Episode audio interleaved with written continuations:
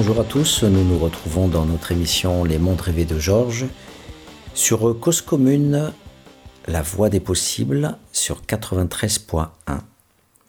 Aujourd'hui, j'ai le grand, grand plaisir de vous présenter un ouvrage euh, extraordinaire. Alors, j'ai pas l'habitude d'employer le terme extraordinaire.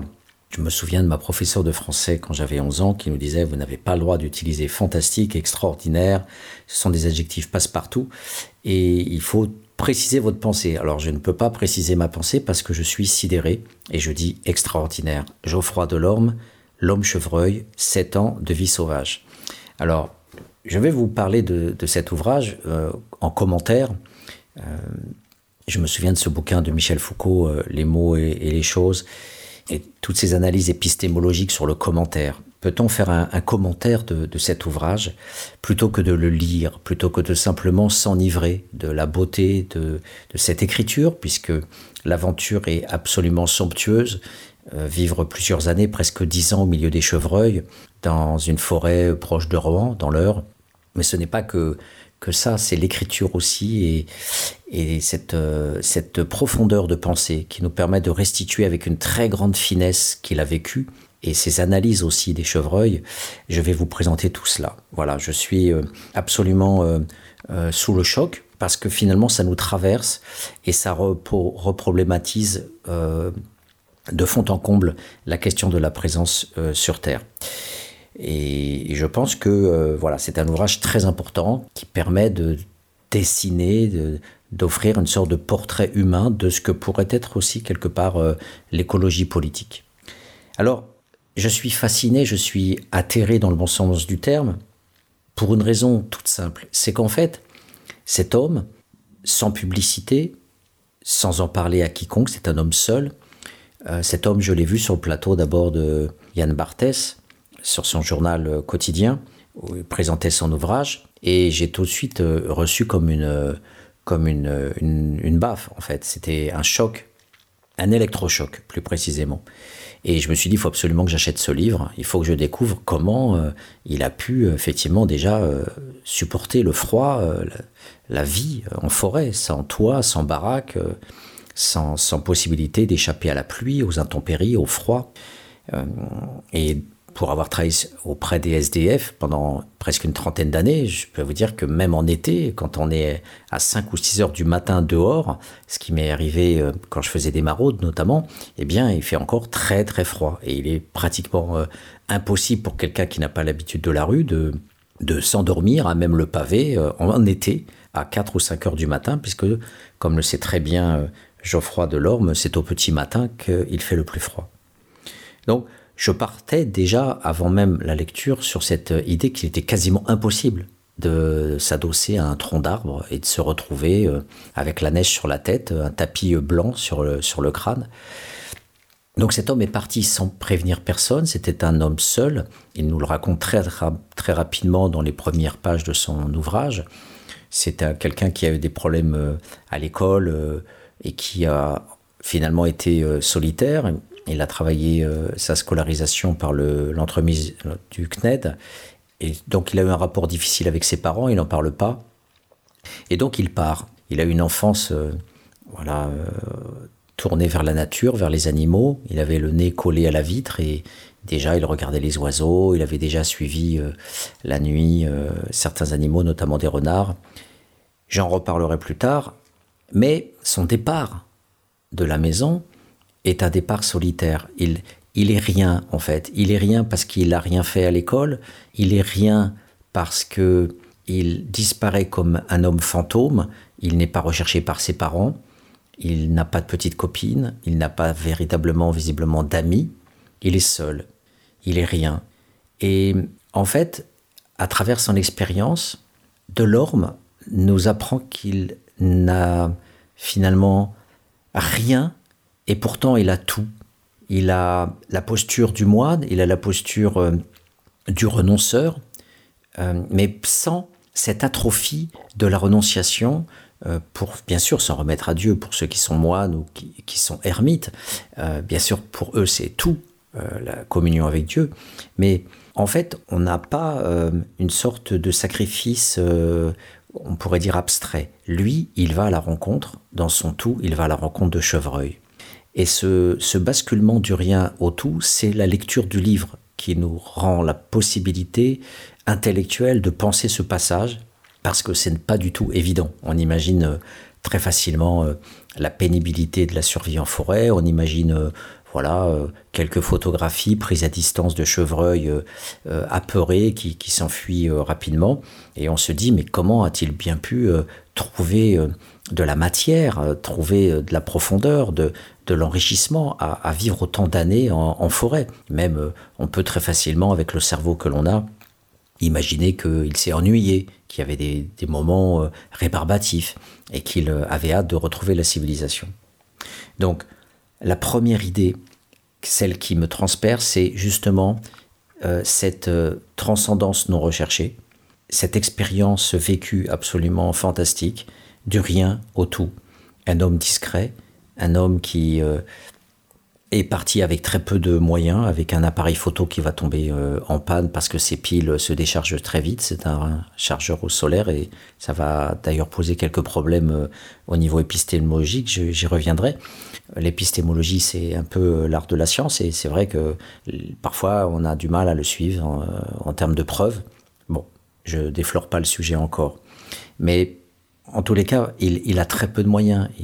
Il, ne s'installe pas avec euh, des moyens extraordinaires scientifiques, euh, comme à l'époque coloniale, euh, quand Margaret Mead partait sur ces terrains avec des colonnes de, porteurs de noirs qui, étaient féodés à l'anthropologue colonialiste. Et donc c'était aussi le cas de Marcel Griot, le français Marcel Griot, dont le portrait a été fait au vitriol par euh, cet auteur euh, qui a écrit L'Afrique fantôme. Donc loin de, cette, euh, de ce déballage de moyens sophistiqués pour approcher les chevreuils, comme on pourrait s'y attendre quand on est scientifique, eh bien, Delorme part à pied, avec très peu de change, avec quasiment pas de nourriture. Et il est vrai que pendant un an ou deux, il va revenir de temps en temps dans la maison de ses parents, pour euh, prendre un peu de nourriture, euh, pour euh, se mettre un peu au chaud, parfois prendre une douche, se changer, récupérer des allumettes sèches pour se faire son, feu en forêt. Mais dans l'ensemble, il part quasiment avec rien, il a très peu de moyens, et en termes de lien social, c'est le désert. Et c'est fascinant de voir que ce scientifique en herbe, parce que son ouvrage est réellement scientifique, en plus d'être un témoignage de l'humanité, de la totale humanité de cet homme, euh, paradoxalement à travers l'animal, mais on verra que loin de, croire qu'il y a une sorte de communication entre l'animal et l'homme, il y a en fait une symbiose de l'animal euh, fait homme et de l'homme fait animal. Donc le, titre L'homme chevreuil est, remarquable parce qu'il y a, euh, j'y reviendrai là aussi, du cosmomorphisme et de l'anthropomorphisme. Le cosmomorphisme, c'est quand de l'orme, en fait, va aller vers l'animal. Il va prendre les propriétés de l'animal, il va aller prendre les propriétés de la nature.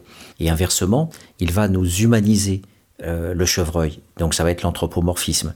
Et ce, ce jeu entre l'un et l'autre va finalement déboucher sur une histoire, une narration, un récit incroyable, fait de langage, fait de relations, fait de sens entre ce monde des chevreuils et ce personnage euh, extraordinaire euh, qui, euh, pas à pas, va pouvoir s'immiscer et entrer dans le monde des chevreuils.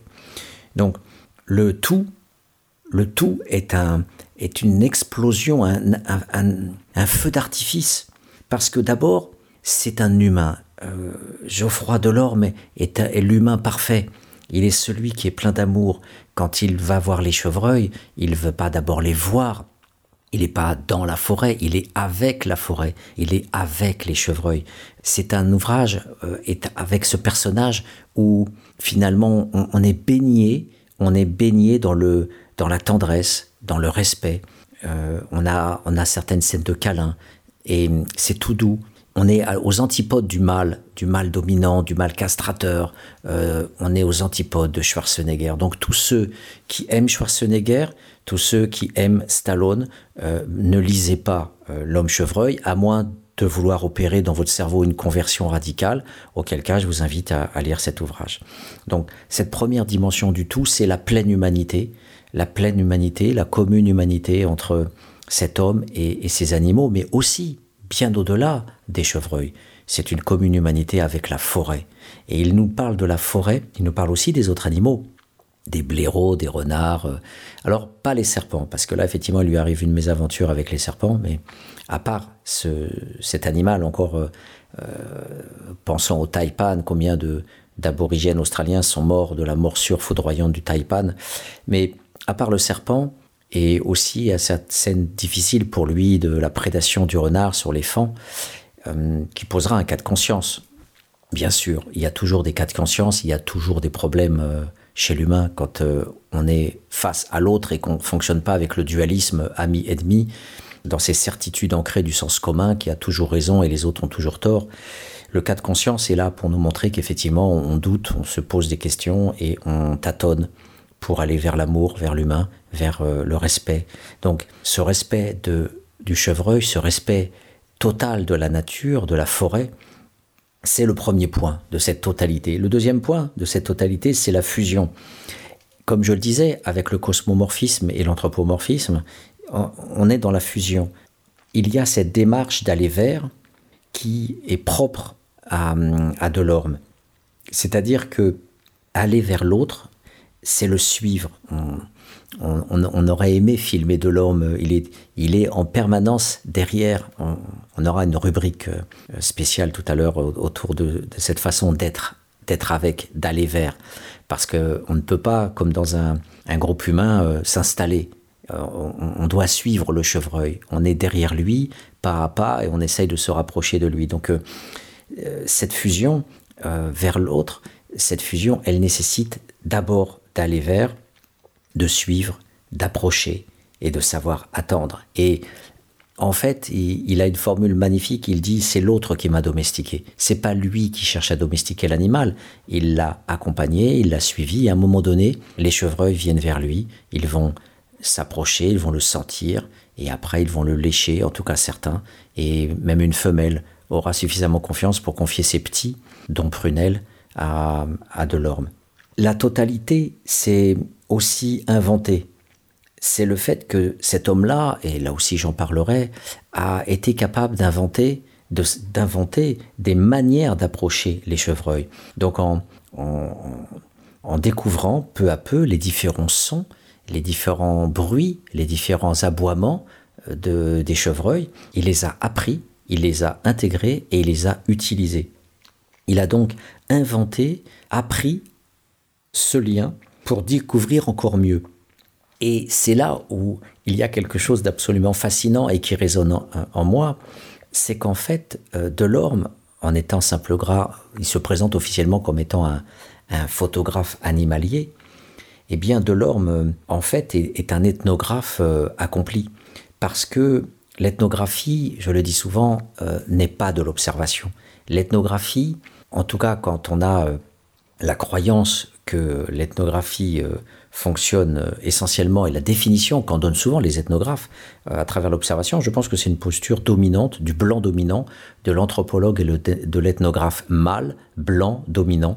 Donc là, pour ceux qui connaissent un peu l'intersectionnalité, on a tous les paramètres justement de la domination. et à l'opposé de cette, de cette vision-là, eh bien, lui, il nous entraîne vers une ethnographie dans l'essence de l'ethnographie, c'est-à-dire l'interaction, c'est-à-dire comment aller vers l'autre, comment construire la relation, comment construire l'interaction, avec quel langage, comment s'approprier un peu de la culture de l'autre pour pouvoir l'approcher, pour pouvoir partager, pour pouvoir communiquer, pour pouvoir avancer ensemble dans une histoire, dans une histoire qui se fait ensemble. Donc il n'y a pas simplement l'immersion dans la culture de l'autre, il y a le fait d'avancer ensemble, c'est-à-dire de construire une historicité propre. Grâce à l'interaction, on noue des liens et ces liens se développent dans le temps, comme une famille, comme des amis, comme un milieu professionnel. C'est ça l'ethnographie. Et c'est cette ethnographie-là qu'il propose avec, je dirais, le, groupe le plus difficile à approcher des animaux. Donc je reviendrai sur ça. Je, ne peux pas ne pas être profondément respectueux de cette démarche éthologique, ethnographique, éthologique parce qu'il s'agit d'animaux, et l'approche qu'il propose résonne en moi parce qu'effectivement c'est toute cette sensibilité, cette douceur qui, qui permet de casser la posture dominante, la posture euh, à la Margaret Mead qui avançait en territoire conquis avec ses, je mets ça entre guillemets, mais c'est la façon dont le langage fonctionnait auparavant, avec ses nègres qui portaient euh, ses affaires, euh, plusieurs dizaines d'esclaves à la solde de l'ethnographe. Et Michel Léris dans l'Afrique fantôme dessoude complètement Marcel Griot et l'anthropologie française coloniale en Afrique de l'Ouest. Donc contre, cette posture du mal dominant ethnographe, colonialiste, impérialiste, et je fais une petite parenthèse, l'anthropologie et, la sociologie euh, sont en partie liées au, tout début de leur création, à la fin du 19e siècle, avec la raciologie. Et là, aujourd'hui, c'est largement démontré. Donc, euh, on a encore des restes de cette raciologie, de cette, euh, façon, dans la méthodologie, dans la façon de fonctionner. Le blanc dominant occidental innerve dans la science sociale cette posture euh, castratrice, euh, inquisitoriale, et hum, qui fonctionne souvent avec euh, accepte-moi dans ton monde et, je suis là pour prendre tes informations et tes savoirs et tes connaissances. Voilà, non, c'est d'abord la création d'un lien. Et les grands anthropologues et ethnographes et sociologues que je, vous cite la plupart du temps, comme Philippe Bourgois ou Nancy Shepherd-Hughes ou Vincent Lyon-Callot, ce sont des gens qui créent des liens, qui apprennent euh, petit à petit à se faire accepter et qui vont inventer un monde dans le monde étudié. Voilà. Et enfin, j'aimerais dire que cette totalité qui est proposée par, euh, euh, Geoffroy Delorme, c'est le sacrifice. bien sûr, dès qu'il est passé sur le plateau d'Yann Barthès, je me suis dit, mais comment peut-on vivre en forêt? Eh bien, c'est le terme de sacrifice qui correspond le mieux. Parce que la passion, on peut avoir des passions, d'être collectionneur de capsules de bouteilles de bière, on peut être passionné par des films, on peut être passionné par euh, euh, des activités diverses et variées, mais là, la passion rime avec le sacrifice. Parce qu'il faut tellement prendre sur soi pour entrer dans la forêt et approcher les chevreuils que c'est effectivement le terme qui convient. Parce que certes, il va par le registre de la passion. Certes, il va accéder à l'extase, il va accéder à cette dimension mystique de la communion avec le chevreuil qui va venir le lécher. Et, ce qui, et qui est un, rien absolu pour tous les beaufs et débiles de chasseurs euh, qui continuent à, décimer euh, les cerfs, les biches, les chevreuils, alors que lui démontre très bien que l'autorégulation euh, peut fonctionner, et que si les animaux vont sur les prairies ou dans les champs ou dans les potagers, c'est parce qu'ils n'ont plus rien à bouffer dans les forêts, parce que les forêts se rétrécissent.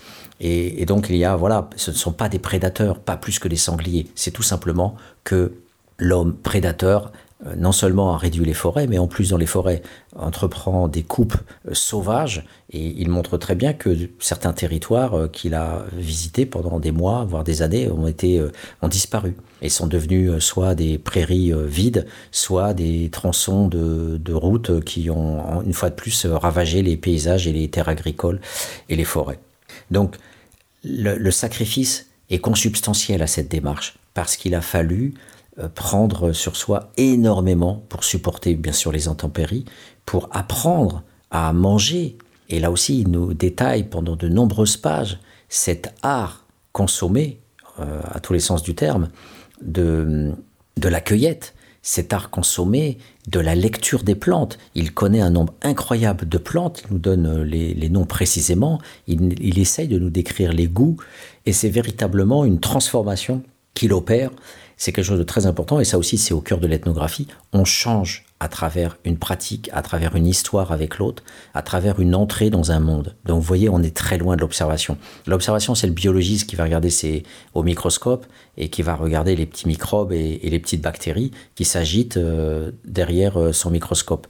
L'observation, euh, c'est le parent pauvre de l'ethnographie. Donc là, vraiment, j'ai beaucoup de, mépris, de haine et, et de dégoût à l'égard de tous ceux qui euh, sont euh, les professeurs de bureau qui écrivent sur l'ethnographie et, tous ceux qui n'en font pas, qui n'en font pas correctement. parce que avant tout, euh, la science doit être une morale, la science doit être une attitude. Et l'attitude et la morale, c'est d'aller vers la vie, qu'elle soit un animal ou que ce soit un être humain. Et dans cet ouvrage, eh bien, Geoffroy Delorme, quelque part, pourrait être euh, un, de ces ouvrages de référence pour euh, un guide de l'ethnographie. Donc c'est ça qui est assez drôle, c'est que je l'ai pris comme étant avant tout un ouvrage euh, pour rigoler, un ouvrage d'une expérience fantastique d'un homme qui va vers le monde animal. Eh bien loin de là, loin de ça, c'est aussi une formidable leçon scientifique. Au-delà de toute sa connaissance des chevreuils, c'est une leçon méthodologique pour rapprocher l'être vivant auprès de nous. Et il l'a fait tout seul, comme je l'ai dit, de rien à tout. Et c'est pour ça qu'en première pause musicale, je vous propose euh, ce titre On Your One euh, de ce groupe de rock euh, qui s'appelle Melt et qui décrit justement la solitude. À tout de suite.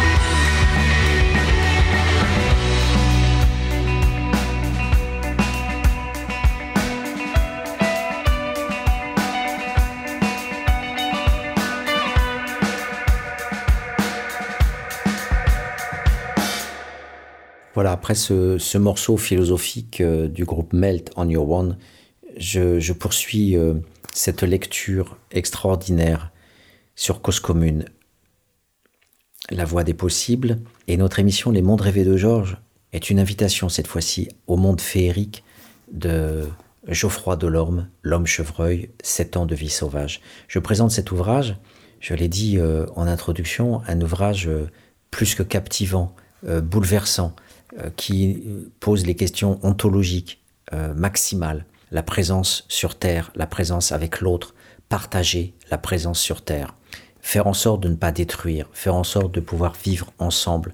Voilà, c'est quelque chose qui, qui euh, semble totalement aux antipodes de, tout ce que l'on peut voir, le dépeçage du Brésil, de la forêt amazonienne, l'utilisation barbare de nos forêts, le, massacre par les chasseurs de, nos animaux, l'enfermement euh, fasciste des animaux dans des eaux.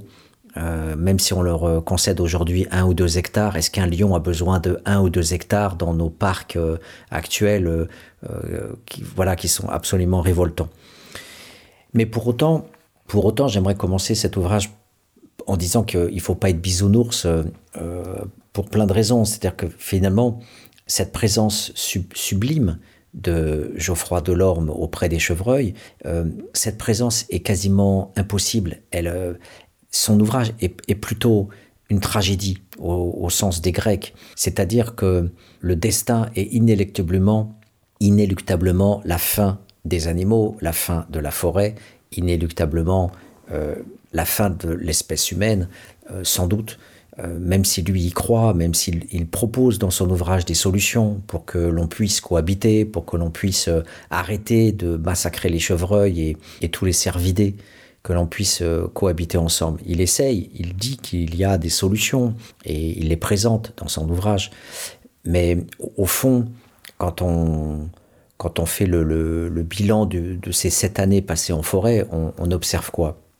On observe euh, juste ce petit passage déjà pour, vous mettre euh, en condition. Par une longue et interminable nuit d'automne, je marche avec Étoile depuis quelques heures. Elle est seule et a sûrement laissé Chévy quelque part dans la hêtraie avec six pointes et Daguet, qui se sont liés d'une amitié hivernale et avec qui j'ai passé les trois derniers jours. Il fait frais ce matin, et un brouillard épais couvre le sous-bois. Pas un souffle de vent ne fait frissonner les dernières feuilles d'automne. Pas un bruit ne vient perturber le silence du matin. Dans la futaie en cours d'exploitation, les ronciers sont écrasés par les tracteurs et nous peinons à trouver un endroit dans lequel la boue n'a pas remplacé la pitance. Partout le sol glisse et je manque plusieurs fois de tomber dans les ornières. Voilà, c'est un, passage euh, a priori euh, banal, mais qui, euh, qui montre qu'en fait la forêt est le lieu avant tout de l'homme. La forêt est un lieu instrumental d'exploitation. Elle est uniquement perçue comme un terrain de chasse de l'économie. Euh, et le point de vue dans lequel nous entraîne Geoffroy Delorme est un point de vue absolument somptueux. Il parvient de l'intérieur à nous restituer le point de vue des chevreuils et à nous montrer comment ces intrus euh, brisent l'harmonie, euh, détruisent les réserves alimentaires. Et je, bien sûr, euh, il y a beaucoup de passages dans son ouvrage sur les chasses, sur la terreur provoquée euh, chez les animaux, chez les sangliers qui fuient, les chevreuils, les biches qui tout le monde détale comme ils peuvent pour tenter de, survivre à, ces battues mortifères. Et bien sûr, on pleure avec lui quand Étoile blessée meurt dans un coin, il va la prendre et il va essayer de, l'enterrer pour que les chiens euh, de la, de la chasse à cour ne, ne, la retrouvent pas. Donc il y a aussi dans son ouvrage beaucoup de scènes, énormément de scènes au sens théâtral qui nous décrivent les relations qu'il a avec ses animaux et, et, les jeux et les interactions qui existent aussi entre eux, donc j'y reviendrai. Mais là, voilà, l'invasion permanente. Euh, les machines agricoles, les coupes, les gardes forestiers, les battues, les tracteurs, les découpages, euh, et même les promeneurs qui ne restent pas sur les chemins. Donc c'est tout ce monde euh, qui fait que les chevreuils vivent dans une crainte perpétuelle. Et c'est ce sentiment-là qui, qui, domine dans, dans l'ouvrage d'animaux de, qui ne peuvent pas être paisibles, d'animaux qui sont toujours obligés de se cacher, qui ne peuvent pas exister dans la forêt et, qui en fait doivent composer avec cette forêt euh, appropriée la plupart du temps par l'homme prédateur. Après la terrible épreuve de la perte de mon ami étoile, je ne parviens pas à me résoudre à l'idée que la vie est ainsi faite. Malgré une longue méditation sur ma vision de l'existence, la réalité du terrain me force à accepter la perte des êtres les plus chers à mes yeux et mon cœur se calcifie d'émotions néfastes. Comment accepter la mort de mes amis sans rien faire? Au plus profond de mon âme, la colère gronde. Régulièrement, nous vivons, mes amis et moi, débattus durant la saison hivernale, et je m'aperçois que j'ai le même ressenti et les mêmes craintes que mes compagnons. Dès la mi-novembre, je vis dans une sorte de crainte perpétuelle que ne surgisse une fourgonnette sur un chemin forestier, une barrière forestière qui grince et brise ainsi le silence matinal à une heure anormale, éveille aussitôt mon instinct de survie. Des gens qui crient ou des chiens qui aboient au loin me font immédiatement penser à cette épée de Damoclès. Tous les jours, à partir de l'automne, je prie pour que nous ne soyons pas à nouveau rattrapés par le tragique. J'ai beau me dire que la peur n'évite pas le danger, mes émotions sont encore trop fortes et je ne parviens pas encore à me débarrasser de ce poids qui pèse sur moi jusqu'au début du printemps, fin de la période de la chasse. En vivant au cœur de la vie des chevreuils, je me remarque qu'en dépit de ce qu'ils appellent la gestion cinégétique maîtrisée, dans la novlangue des chasseurs érudits, mes amis restent incompris et fort mal considérés.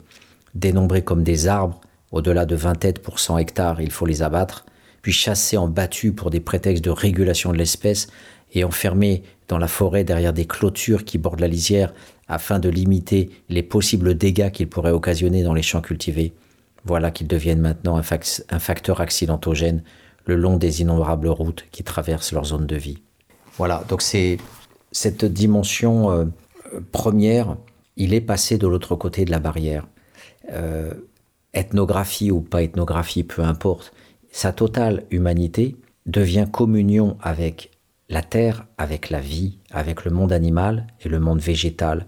Et cette humanité-là, cette humanité, c'est nous, nous qui auparavant étions comme ça, étions au milieu des animaux, au milieu de la nature. Et à travers cette plongée dans l'humidité euh, sylvestre, eh bien c'est c'est ça qui revient euh, comme si je sortais de l'océan en, ancien poisson. Je ressens avec euh, Geoffroy Delorme cette humanité déchue à travers l'urbain, à travers l'extinction du respect de l'autre. Alors bien sûr, on a toujours chassé pour vivre. Et d'ailleurs, les animaux se mangent les uns des autres dans, cette sélection des espèces impitoyables.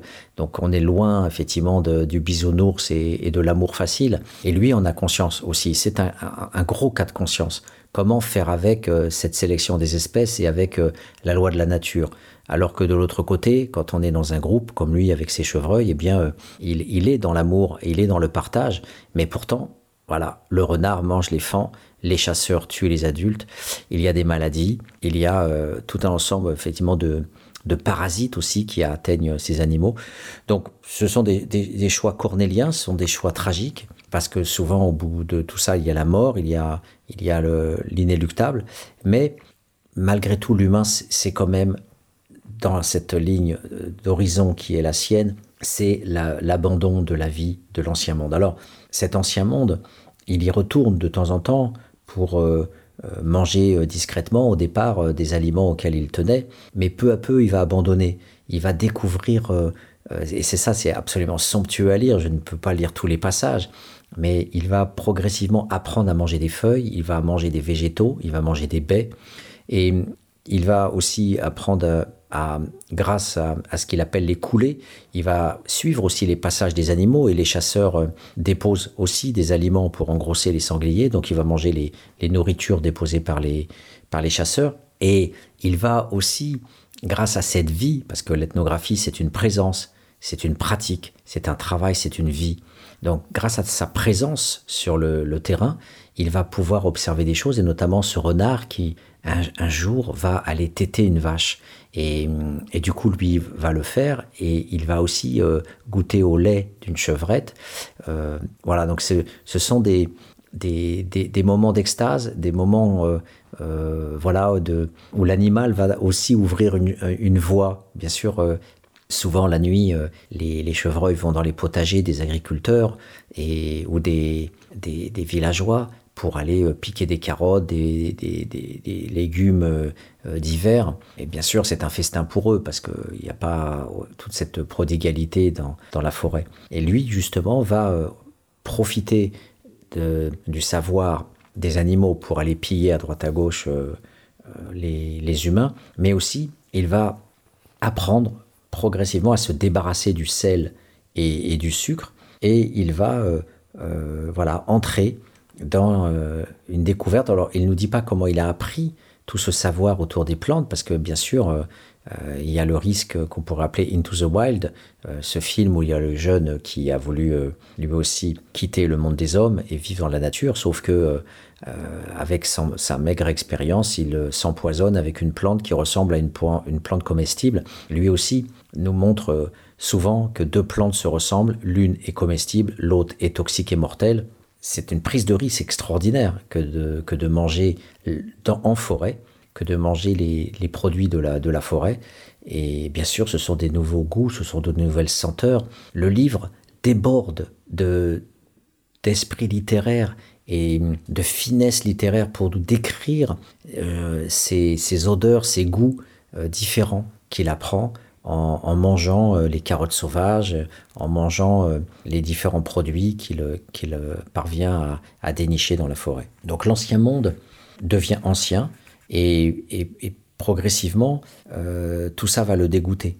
Il va découvrir, il va vivre la situation d'homme chevreuil et de ce fait va s'écarter de tous les produits industriels euh, trop sucrés et, trop salés. Son odorat va se transformer, son corps va se transformer, sa peau aussi au, regard des intempéries, du froid, etc. Puisqu'il vit dehors, il dort dehors, il va apprendre aussi à dormir par petites périodes il le dit au départ, euh, il essayait de dormir la nuit. Or, euh, bien souvent, les animaux vivent la nuit. Pas simplement les hiboux ou les chouettes, mais aussi les chevreuils, aussi les sangliers, parce que euh, à cause des hommes, à cause des hommes, c'est la nuit que les animaux peuvent être plus tranquilles. Donc c'est pas du tout un schéma naturel pour les animaux. Ils se sont acclimatés, ils se sont inventés de nouveaux codes pour éviter d'être tués, repérés et tués. Donc en tous les cas, il a une très forte vie nocturne, donc lui ne peut pas dormir la nuit, sans parler des risques aussi, euh, voilà, parfois tomber nez à nez avec euh, un sanglier. En tout cas, il a échappé aux morsures de serpents, même si une fois il a failli euh, se faire mordre par une vipère. Et donc, du coup, il a appris, grâce au chevreuil, l'homme chevreuil est devenu l'homme chevreuil. Il a dormi par période d'une heure ou deux, ce qui est un schéma qui pour nous est absolument hallucinant. Et il a pu comme ça effectuer des siestes régulières le jour, la nuit, par petites touches, et il a pu ainsi vivre pour. Et c'est comme ça euh, qu'il a évité l'hypothermie euh, fatidique, parce que euh, en plein hiver, s'endormir trop longtemps, c'est la mort assurée. Et ça lui est arrivé à plusieurs reprises de, frôler la mort, d'être totalement engourdi parce qu'il s'était assoupi trop longtemps. Donc il a cette, technique d'apprentissage qui est totale, qui concerne la nourriture, qui concerne le rapport au corps pour supporter le froid, l'humidité, même si il a quand même emporté des changes enfermés dans des sacs plastiques. Et il a tout un travail sur son corps autour du sommeil pour pouvoir non seulement vivre comme les chevreuils et, pouvoir euh, suivre leur, activité et vivre avec eux dans les interactions. Donc euh, il faut être présent pour pouvoir vivre comme un chevreuil. Donc s'il vivait le jour et dormait la nuit, eh bien il manquerait complètement l'espace-temps du chevreuil. Donc, c'est bien cette notion d'espace-temps et d'apprentissage d'un sommeil nouveau, du sommeil du chevreuil, de la veille du chevreuil, qui est renversant et qui euh, montre la profondeur avec laquelle il a pu euh, euh, vivre cette expérience qui est de part en part une transformation absolument hallucinante. Alors il le dit, mon corps change, ma peau s'épaissit, avec la rigueur de, la vie en forêt. Et malgré tout, il n'oublie pas qu'il est un être humain. Il est homme chevreuil. Donc, il n'oublie pas qu'il est néandertal, qu'il est homo sapiens et qu'il maîtrise le feu. Donc, il, euh, et là, je me posais la question, justement, euh, vrai ou pas, euh, les animaux ont peur du feu. Les animaux ont peur des humains qui font du feu. Donc, comment a-t-il pu nouer des relations aussi intenses et aussi intimes avec des animaux? S'approchait-il du feu quand il en faisait pour se réchauffer ou pour cuire ses, châtaignes ou les différents euh, produits euh, euh, de fruits secs qu'il pouvait trouver dans la, forêt? Il ne nous le dit pas. mais la seule chose qu'on ait comme information, c'est qu'en fait, les chevreuils adorent la bûche calcinée parce que le, charbon, en fait, leur apporte un, aliment, un nutriment indispensable au fonctionnement de leur corps. Donc même s'il a quitté l'ancien monde, il y a ces espaces de connexion, comme je l'évoquais avec le renard qui, qui va euh, téter la vache, la vache des humains, euh, comme ces descentes sur les potagers. Il y a des moments de dualisation, la forêt, être cachée, être invisible, et de l'autre côté, euh, les coupes forestières, les chasseurs, la prédation, il y a bien une dualisation, mais en même temps, il y a des connexions. Il y a des connexions quand il, il va lui aussi sortir de temps en temps pendant deux ans, euh, où il va faire des sortes de coupures parce que le froid est trop intense euh, et qu'il a besoin de, de, de, laver ses vêtements. et donc, voilà la grande interrogation autour de son hygiène, autour de ses cheveux, de sa barbe, autour de, la saleté. Eh bien, du coup, progressivement, il va se départir de tout ça, il va rompre avec euh, l'ancien monde, y compris euh, la toilette, et il va se laver dans une souche euh, d'arbre où de l'eau est contenue comme dans un bac. Il va se laver les aisselles, enfin les, parties génitales. Il va se couper rapidement au ciseau les, poils qui, traînent. Et la, connexion, elle reste avec certains, certains éléments très stricts, très précis, comme un change, comme euh, des sacs plastiques pour euh, protéger et conserver les fruits de, la forêt pour ne pas qu'ils pourrissent euh, rapidement. La connexion est, là aussi avec les allumettes, avec le fait de garder le feu. Hein. C'est un néandertal, c'est un homo sapiens. Il garde le feu pour se réchauffer, pour cuire les aliments. Donc il n'y a pas une dépossession radicale. Il, est homme chevreuil, il n'est pas chevreuil. Et donc il est encore lui-même et il doit bien sûr euh, avoir des chaussures euh, aux pieds, donc il a des, des grosses chaussures de, de, marche. Donc voilà, mais malgré tout, c'est le minimum syndical euh, pour pouvoir supporter ça. Et bien sûr, après sept ans, plus de sept ans passés en forêt, il a quand même énormément fonctionné sur son capital corporel, à tel point qu'il est nécessaire pour lui de, quitter la forêt et de, de, reprendre des forces parce qu'il est quelque part un peu à, bout et après euh, des risques d'hypothermie et, l'usure du corps, eh bien, il, revient vers le monde des humains. Mais quelle expérience euh, Et donc, pour finir sur ce, cette analyse entre l'ancien monde et, le monde de la forêt, euh, il nous dit notamment que le chevreuil, le chevreuil est un animal extrêmement intelligent qui s'adapte à tout ou presque la preuve, euh, c'est qu'il a développé la capacité de vivre à proximité des humains, là où d'autres espèces ont disparu. Et donc on voit bien que le fait de vivre avec les chevreuils, c'est forcément être en connexion. Il est dans une forêt de la France, euh, entouré de villes, notamment Rouen. Il y a des routes, il y a des voitures qui notamment écrasent les chevreuils. Il y a des tracteurs qui notamment euh, écrasent et tuent les fans qui dorment paisiblement dans les champs au soleil, cachés dans les, dans les cultures. Donc il y a, il y a des proximités incontournables à la fois par rapport à la technologie, par exemple, il va prendre de l'eau, euh, l'eau aussi est très très précieuse et, il nous dit que l'essentiel de l'eau, euh, il l'a dans les végétaux, ce qui est impensable dans notre monde à nous, où on a euh, le solide d'un côté et le liquide de l'autre. Eh bien, les animaux ont souvent l'eau dans le solide. Et lui dit que, bon, bah, par moment, il allait remplir aussi son estomac de, de l'eau d'un robinet qu'un groupe de Veolia avait dans, un, dans une entreprise non loin. Il y a il y a donc euh, des compromis qui sont dressés avec l'ancien monde, mais ces compromis sont, sont, parfois, euh, on va dire, provisoires. Euh, d'autres sont nécessaires parce qu'il faut notamment du, des allumettes pour le, feu. Mais on voit bien que son intention est toujours, toujours de, de prendre le minimum, notamment parce que il est important surtout avec les chevreuils qui fonctionnent à l'odorat, aux mille, aux mille odeurs, aux mille odeurs possibles du corps et de, et de la faune et de la flore, il ne faut pas qu'ils se lavent parce que les, chevreuils l'ont apprivoisé grâce aussi euh, au marquage de son odeur. Donc euh, il, a, aussi cette posture de refuser euh, l'eau de javel, le savon, les odeurs de la ville, parce que ça peut aussi faire fuir ses, ses, amis. Mais aussi parce qu'il joue pleinement le jeu, ce n'est pas un reportage de journaliste, ce n'est pas un jeu de petite starlette qui cherche à, à faire de la publicité et à devenir célèbre. Il est profondément investi dans sa rencontre avec, avec la vie, avec la création, et c'est ça qui fait que la, part qu'il concède à l'ancien monde est, résiduelle et que son, tout son effort, c'est de se sustenter à partir de ce que la nature peut lui offrir. Sa quête de sens à travers cette plongée dans la nature auprès des chevreuils, euh, cette interrogation sur le sens de la vie euh, au milieu de tous ces êtres monstrueux qu'il déteste, eh bien, euh, rien de mieux pour nous poser cette question en chanson, en rock, encore une fois avec Melt, avec ce titre Deeper Water.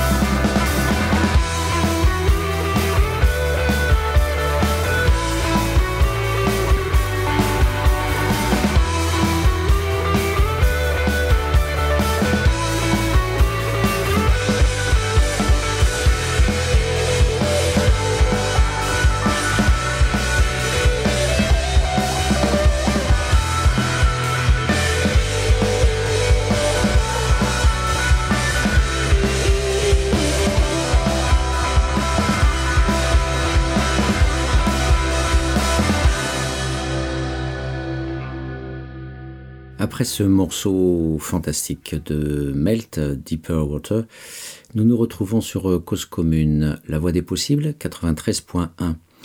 Notre émission Les Mondes Rêvés de Georges, je poursuis, euh, s'applique aujourd'hui à rendre compte euh, de cet ouvrage exceptionnel de Geoffroy Delorme, L'homme chevreuil. Voilà, sept ans passés euh, dans la vie sauvage.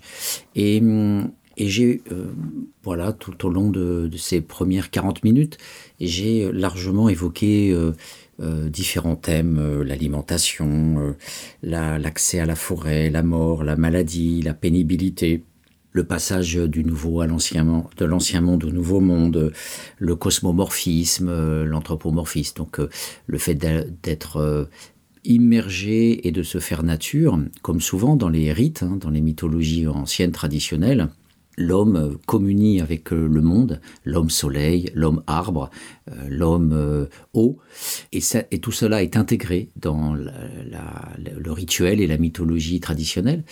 Et de l'autre côté, il va, euh, ce qui est beaucoup plus original, il va nous anthropomorphiser ces animaux. C'est-à-dire qu'il en fait une bande de copains, il euh, dresse des personnalités, il va décrire des interactions, des comportements, des jeux, euh, des joutes et parfois même des manipulations, ce qui est là pratiquement le propre de l'être humain. Ben non, il, il va nous décrire des scènes. voilà, alors vous savez que je n'aime pas tellement le terme description ou observation, puisque euh, je préfère l'interaction, la relation, et j'y reviendrai tout de suite. Mais il n'empêche qu'une fois qu'on est installé sur le terrain et qu'on est avec les gens, avec les animaux, eh bien là, on peut à loisir décrire, on peut à loisir observer, et il nous restitue des passages hallucinants où euh, une femelle, par exemple, va euh, épuiser différents prétendants à la reproduction en, s'élançant dans la forêt, en, courant pendant des heures jusqu'à épuisement du mâle, euh, et notamment cette célèbre danse autour, d'un arbre. Et vous allez voir ces passages incroyables euh, à la limite du vrai. À la limite du vrai, comme je le disais au début de l'émission, il y a des passages, il y a des moments où on se demande, voilà, on aimerait avoir plus de preuves en termes photographiques. Hélas, on n'a pas d'enregistrement, hein. il n'est pas possible d'interviewer les chevreuils. Par contre, son appareil photo qui tombe en panne, ça tombe très mal, puisqu'on aurait aimé justement avoir une photo de, cette femelle qui s'amuse à, fatiguer les, les, mâles pour tester leur virilité, pour tester leur capacité reproductrice, justement. Les, euh, soit les mâles prennent toutes les femelles dans le monde, comme c'est le cas du cheval qui va se battre et récupérer toutes les femelles comme c'est le cas du singe aussi souvent, qui, à travers des, des, des batailles rangées, euh, vont euh, s'approprier toutes les femelles du groupe et les autres, euh, bah, ils n'auront rien. Donc c'est vraiment assez mal conçu la nature à ce niveau-là. Et de l'autre côté, euh, il y a des, des cours, on pourrait dire, voilà, des, des courtisans, des courtisanes, et, et, la femelle souvent prend l'initiative. Elle a, elle a son propre parcours pour évaluer le, bon mâle. Et, cette femelle, notamment dans cette scène hallucinante, va euh, successivement épuiser trois mâles, jusqu'à ce que, euh, euh, si l'on suit l'histoire de Delorme, les mâles mettent au point un stratagème qui consiste en fait, lorsque la femelle tourne autour d'un arbre, de prendre successivement place autour de l'arbre à trois reprises, donc de telle sorte que la femelle s'épuise la première. Et, dans la scène en question, eh bien, la, la, chevrette va s'accoupler avec les trois mâles successivement. Voilà, donc il y a une, une sorte de petite féerie à certains moments dans une complicité euh, où, la passion dont je parlais, l'extase, eh bien elle est là, elle est là dans ces scènes parfois euh, qui débordent justement l'instinct, ces scènes qui nous disent ces animaux euh, ont aussi euh, des liens sociaux, ont aussi des stratégies et peuvent euh, parfois voilà inventer des manières euh, de, de, dépasser euh, le simple rituel euh, instinctif de, l'animal au programme génétique euh, bien défini pour pouvoir créer une histoire et parvenir malgré tout, en, dépit d'insuffisance, ben de parvenir malgré tout à, à s'accoupler avec, avec la femelle. Voilà, donc ce sont ces, ces moments de ravissement qui sont nombreux dans, dans l'ouvrage, puisque euh, Delorme est parvenu à, entrer dans, cet univers et devient intime euh, de différents groupes de chevreuils. Voilà, là aussi c'est la grande complicité en, ethnographie, on a souvent un site, euh, voire deux sites. Par exemple, on va étudier un quartier, on va rarement étudier plusieurs quartiers en même temps. Étudier plusieurs sites, c'est très coûteux. À chaque fois, il faut recommencer à, refaire le lien avec, des nouvelles personnes. Eh bien, Delorme, lui, va se familiariser, tenter d'approcher plusieurs chevreuils, plusieurs groupes de chevreuils différents qui vont parfois se croiser euh, au moment où euh, les petits, euh, mâles et femelles, ben, vont s'accoupler. Donc il y a des moments de, connexion entre ces différents groupes. Mais la plupart du temps, il doit parcourir des centaines de mètres dans cette forêt où il se trouve pour passer d'un groupe à un autre. Et parfois, ça peut poser aussi, comme en ethnographie, des cas de conscience, dans la mesure où il y a parfois des inimitiés entre deux mâles et comme il a noué des liens avec euh, tel mâle euh, et tel autre, eh bien, il doit parfois choisir euh, avec qui va se présenter quand l'autre mâle va se, se, présenter pour définir son territoire, limiter et montrer sa présence pour que l'autre ne rentre pas sur son territoire. Il y a là des moments compliqués pour lui. Alors il préfère dans ces cas-là s'abstenir et disparaître, ce qui est aussi souvent le cas de l'ethnographe, pour ne pas, euh, quand on a d'un côté des jeunes de cité, de l'autre côté euh, les éducateurs ou la police, eh bien euh, parfois on, disparaît quand on a tenté de nouer des liens avec les deux groupes pour rendre compte des points de vue des, deux, des deux milieux sociaux. Donc Delorme applique sans le savoir ces, règles, ces, règles souvent contextuelles qui forment finalement le substrat de la fabrique de l'ethnographe avec ses difficultés, ses échecs et, et ses compromis. Alors, pour, avancer dans la présentation de, cet ouvrage, j'ai évoqué à plusieurs reprises la dimension euh, ethnographique, comment la posture n'est pas celle euh, classique euh, d'une observation, mais bien d'une entrée en matière. Ça, c'est le propre de l'ethnographie. Mais comme il s'agit d'animaux, eh bien, au lieu d'être présent à l'intérieur d'un groupe qui vit dans son village, même si on peut les suivre à l'extérieur quand ils opèrent une chasse ou quand ils, par exemple, vont chercher de l'eau euh, à plusieurs kilomètres de distance du village, eh bien, l'essentiel de l'activité se, situe quand même malgré tout euh, sur place. Alors après, ça dépend, ça dépend des ethnographes. si vous lisez Nigel Barley, donc notamment son ouvrage L'anthropologie n'est pas un sport dangereux, un ouvrage que je présenterai prochainement. Eh bien, on a là plutôt une sorte de road movie, un parcours initiatique auprès des Toraja, qui consiste à se déplacer de lieu en lieu en fonction des choses euh, à, voir avec son informateur. Et l'informateur est souvent une économie euh, drastique, une économie euh, radicale de, temps, parce que grâce à l'informateur, eh bien, c'est le go-between qui nous permet de rentrer plus facilement dans, dans un groupe, ou en tout cas dans un sous-groupe, le sous-groupe des sorciers, le sous-groupe des chasseurs, le sous-groupe des femmes, le sous-groupe des enfants. Voilà, l'informateur nous permet souvent d'accéder plus rapidement au terrain, comme on dit. Xavier Delorme, donc, euh, lui, doit suivre l'animal, et c'est cette première dimension de l'ethnographie que j'aimerais euh, présenter parce que c'est quelque chose d'extrêmement subtil et, complexe et qui révèle justement que l'ethnographie n'est pas une observation, elle est d'abord la construction du terrain, elle est la construction de la relation avec l'autre. Alors j'appelais ça euh, l'approche. Et on ne peut que être admiratif de la posture, des postures de, de Delorme, euh, qui fonctionnent un peu comme euh, les, plus grands, notamment euh, quand Erving Goffman, dans un très très rare document ethnographique, nous dit que au fond, l'essentiel de l'ethnographie et de ce que l'on pourra raconter par la suite dépend de l'entrée en matière. C'est l'entrée en matière qui va aussi définir l'objet de la recherche, au sens où la manière dont on va rentrer en lien avec les autres, va cadrer cette relation, justement. Elle va définir cette relation, notamment par la manière dont on se présente, euh, la manière dont on va définir euh, ce que l'on est auprès des autres, et la manière dont les autres vont nous voir. Et ils vont ensuite ajuster aussi leur comportement par rapport à ce que l'on est. Bien sûr, tout ça n'est pas définitif, n'est pas essentialisé, n'est pas fixe, dans la mesure où, comme je le disais, l'ethnographie est une histoire. On crée des relations dans le temps on, vit en fait une histoire qui n'est pas simplement l'entrée dans la culture de l'autre, mais aussi le développement de liens spécifiques avec l'autre. Par exemple, euh, Shudir Venkatesh va nouer des relations avec un chef de gang des Black Kings à Chicago.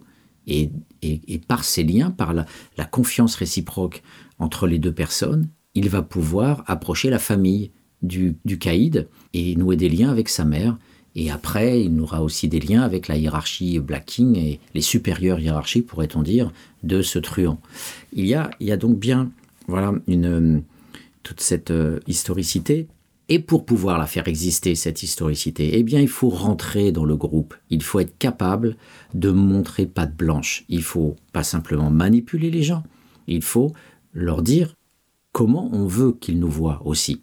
Et Delorme, dans son approche, va déployer, on pourrait dire, le respect. Il va déployer euh, une manière de se présenter aux animaux qui va leur permettre, peu à peu, dans le temps, d'aller vers lui.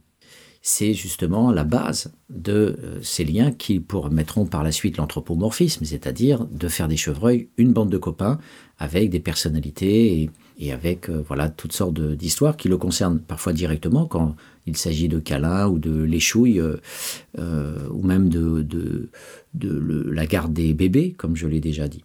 Donc là, comment approcher ces animaux? L'extrême vigilance de, de l'homme, c'est d'abord de ne pas faire de bruit, de marcher tout doucement, avec un, un, pas, on pourrait dire retenu, un pas léger, euh, suivre à distance, sans faire de bruit, à moitié accroupi. Et je me souviens que quand on faisait les maraudes avec les, les super pros de d'Emmaüs que j'aimais beaucoup et, et, qui étaient des gars euh, voilà pris sur le tas, souvent des anciens exclus, pas forcément des SDF tels qu'on les imagine, clodo, alcooliques, mais en tout cas des, des types qui avaient connu la précarité, soit parce qu'ils étaient migrants, soit parce qu'ils euh, étaient au chômage. Et ces deux gars exceptionnels que j'avais suivis, un Africain et un, un Européen, les Américains disent caucasiens, euh, me montrait les postures euh, humaines euh, face à la détresse de l'autre. C'est ne jamais debout quand, l'autre est allongé, alcoolisé, parce qu'il va avoir peur. Donc toujours approcher, sans faire de bruit, s'annoncer. Donc là, évidemment, avec les animaux, il ne faut pas parler, bien sûr, c'est la différence. Mais en tout cas, s'annoncer, c'est-à-dire montrer que l'autre peut nous voir euh, sans arriver d'un seul coup et lui faire peur. Montrer que l'autre euh, peut avoir confiance déjà dans l'approche. Il nous voit arriver, euh, on susurre quelque chose, on, on, essaye de pas le violenter, de pas faire de bruit, on est discret et on, on va se mettre euh, en, posture accroupie, euh, s'asseoir ou en tout cas s'abaisser et euh, affaisser les vigilances. Euh, grâce à l'immobilité, ne pas faire des gestes brusques. Euh, on sait très bien que les policiers ont très peur des gestes brusques des, des futurs interpellés quand ils s'approchent avec la main sur le pistolet euh, auprès d'une voiture ou auprès d'un gang euh, donné. Donc là, c'est pareil, des gestes lents. Et pendant des mois, des semaines, de l'homme va suivre à distance, tout doucement, à 10 mètres, à 15 mètres, à 20 mètres, les chevreuils. Et c'est par cette familiarité, par cette approche en familiarité douce que peu à peu des liens vont pouvoir euh, se construire. Alors ça, on pourrait presque déjà, euh, en étant ethnographe, nous dire oui, ça je le connais, ça je, sais qu'il faut faire comme ça. Mais c'est bien plus que ça.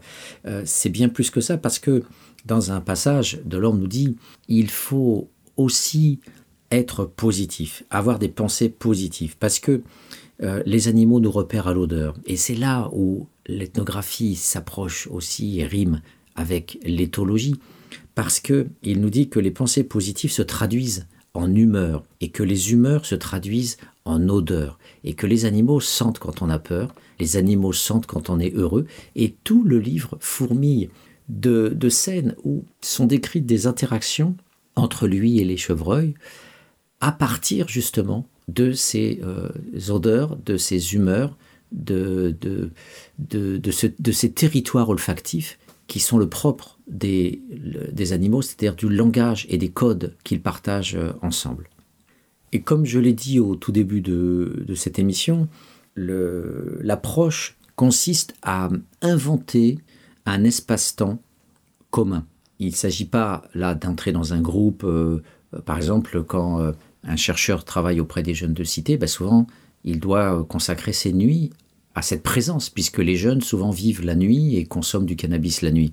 Donc je, pense aux travaux de, de Sylvain Catias notamment, qui a fréquenté dans le cadre de sa thèse en bas des bars euh, de longues années euh, ces jeunes, et la plupart du temps, euh, voilà, il, il travaillait la nuit et on le revoyait le matin. Ici, avec Delorme, La vie nocturne est très importante, comme je l'ai dit. Les animaux vivent la nuit et aussi le jour. Et ils dorment par intermittence. Donc il a appris aussi à calquer son rythme sur euh, celui des chevreuils.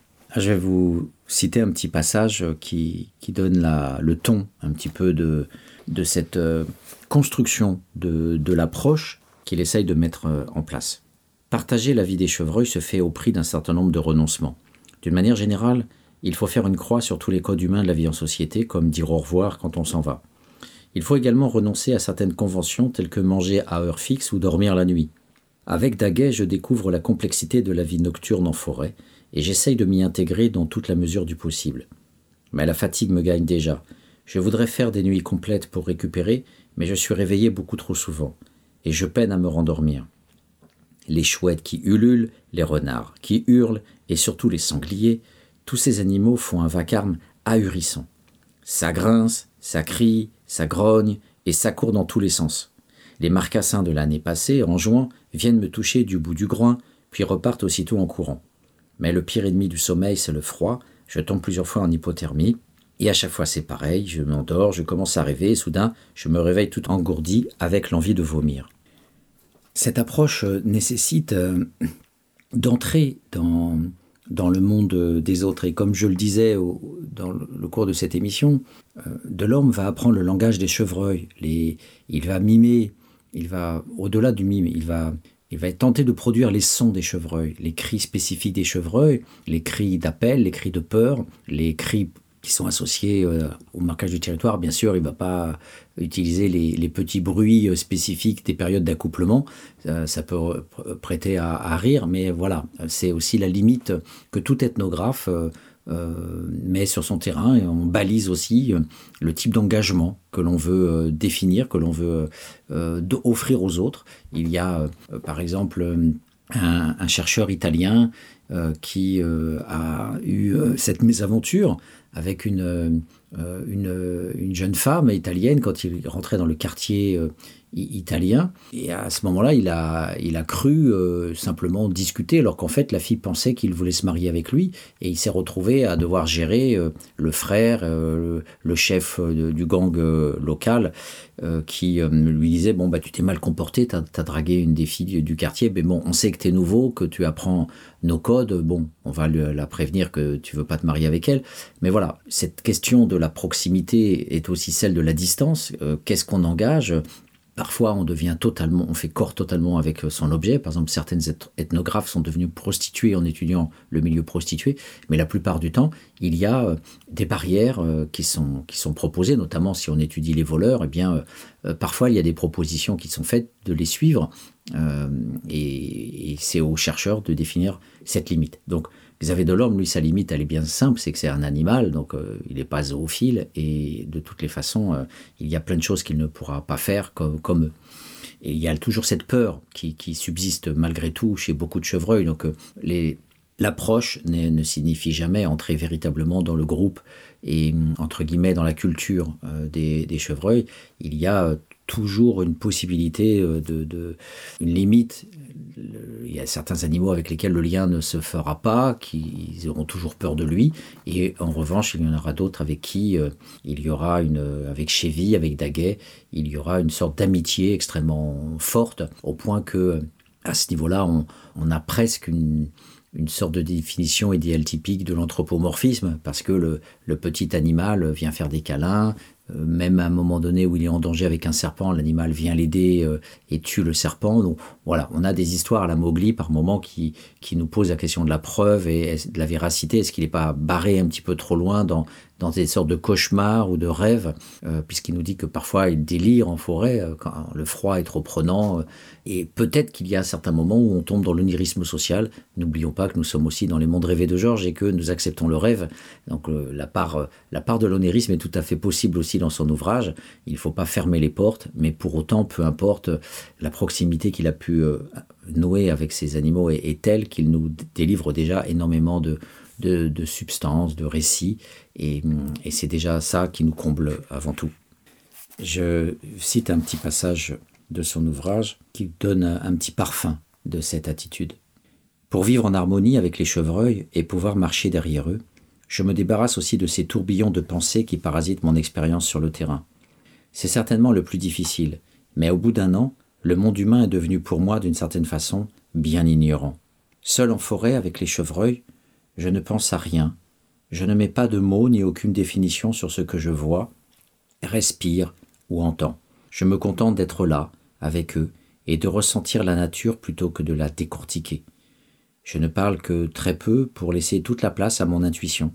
Je me lance le défi d'apprendre à connaître Daguet en l'imitant, en l'observant et en essayant de le comprendre. Lui a l'air tout aussi curieux, sinon plus d'en apprendre sur moi. Je laisse alors place au ressenti. Profiter de cette chance d'être plutôt que faire ou penser. Dans ce passage, on note la totale disponibilité de l'auteur. Être plutôt que faire. On sait bien que c'est faux, puisque il va apprendre le langage, il va aller suivre, il va avoir des interactions, notamment au moment où il y a euh, un, chevreuil qui va se lever contre lui, euh, un moment où il va garder les petits d'une chevrette. Donc il, est tout le temps dans le faire. L'ethnographie, ce n'est pas de l'observation, c'est une partie, euh, comme je le dis, résiduelle, voire dérisoire. C'est d'entrer en relation avec l'autre et c'est aussi faire on fait avec l'autre la plupart du temps. On, on ne cohabite pas avec l'autre, on n'est pas juxtaposé avec l'autre. Parce que l'autre va nous demander aussi d'agir. L'autre va aussi nous demander de nous impliquer. Il va nous demander aussi de consommer de la drogue, de l'alcool, de fumer, de manger, de, cohabiter, de, le simple fait de dormir avec les personnes ou de passer de longues heures aussi avec les, personnes, c'est aussi une manière de, faire. Donc, on pourrait dire c'est aussi être avec eux. Mais cette juxtaposition de l'être et, du faire est, consubstantielle à, l'ethnographie telle que je l'entends. Et lui, justement, euh, nous dit, dans sa démarche morale, qu'il est plus dans l'être, dans, hein, dans le respect finalement, dans la communion. C'est ce que je disais, la dimension morale. Euh, l'écologie politique est une dimension morale on n'est pas là d'abord à couper des arbres, on n'est pas là à, prendre la marque de l'homme, on est là d'abord en retrait, et c'est d'abord l'animal qui possède cet espace, qui, marque son territoire. D'ailleurs, la plus grande activité, c'est de courir avec les chevreuils, d'être derrière eux euh, pour les suivre, notamment dans les coulées qui leur permettent de trouver à manger, mais aussi euh, quand ils marquent leur territoire et ils passent leur temps à courir, un peu comme ces rois qui, au Moyen Âge, euh, partaient avec leurs caravanes et leurs centaines de cuisiniers, de soldats et de, de, personnel à tout faire euh, pour euh, aller sur ce qu'on appelait les marches du royaume, c'est-à-dire de rendre justice sur les limites du royaume pour bien marquer que c'était le territoire du roi, à une époque où les frontières n'étaient pas balisées et n'étaient pas gardées par des douaniers. Donc, je voudrais vous livrer cet état d'esprit de, l'ethnographe euh, humaniste qui, au lieu d'être euh, celui qui importe sa manière d'être dans le groupe donné, va plutôt être celui qui va apprendre progressivement.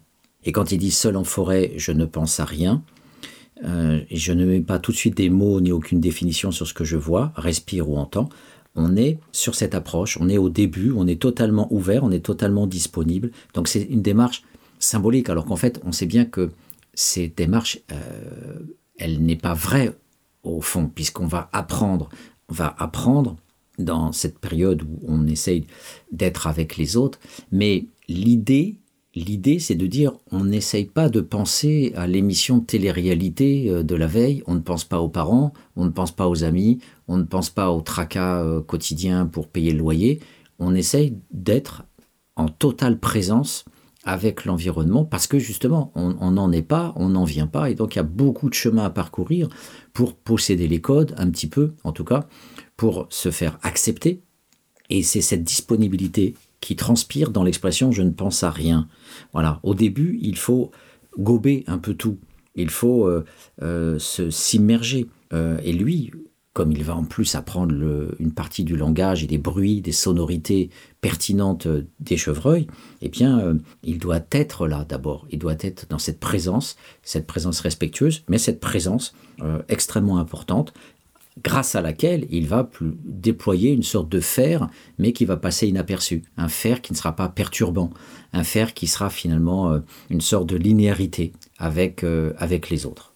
Alors un petit passage presque insignifiant pour euh, donner la mesure de cette disponibilité, de cette présence totale aux autres. Présence totale parce que il faut apprivoiser les, les, les sons pour pouvoir les reproduire.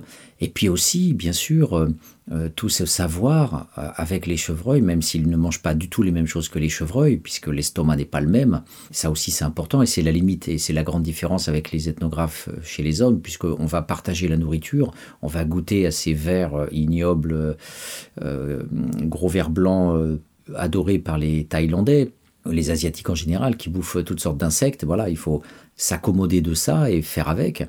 Euh, je parlais des limites euh, entre proximité et distance, mais malgré tout, il y a un certain nombre de barrières qu'il faut franchir, euh, et notamment supporter aussi des, des, tests, supporter des, des, rites de bizutage, des rites d'entrée pour se faire accepter dans le, dans le milieu donné.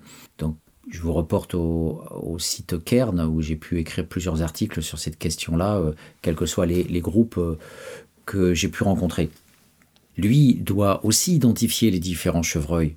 Comment vous faites, vous, chers auditeurs, euh, pour identifier un chevreuil quand vous allez en forêt? Eh Bien, lui donne des noms aux chevreuils, il les a identifiés. Il, il euh, est capable, avec ses yeux, avec l'apprentissage des mois donnés, il est capable de, euh, de savoir faire la différence entre prunelle et daguet, entre euh, Chevy étoile et Six Pointes et, les autres. Donc il y a comme ça euh, une brochette de, presque 20 à 30 animaux qu'il a repérés et même il est même capable d'avoir euh, une affection, une, une esthétique du chevreuil, puisqu'il euh, il en trouve euh, certains plus mignons que d'autres. Voilà, c'est la, touche personnelle aussi de l'ethnographe. Il ne faut pas oublier qu'on est un être humain, donc on a aussi des préférences personnelles et individuelles. je vous cite juste un petit passage euh, qui, donne à voir cette compétence apprise de, longue, de longue date.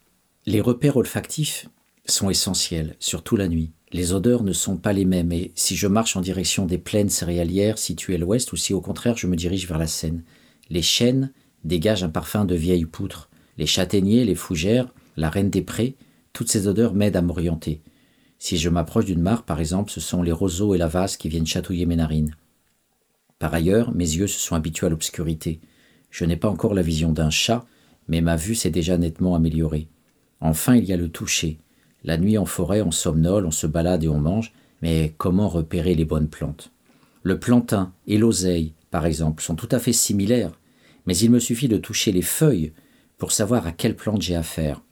Les nervures ne sont pas orientées dans le même sens. Évidemment, ce niveau de connaissance ne s'acquiert pas au terme d'un petit week-end à la belle étoile. Il m'aura fallu environ deux ans pour en arriver là, et la forêt a encore plein de secrets à me dévoiler. dans ce passage, il est, seul, on voit son acclimatation.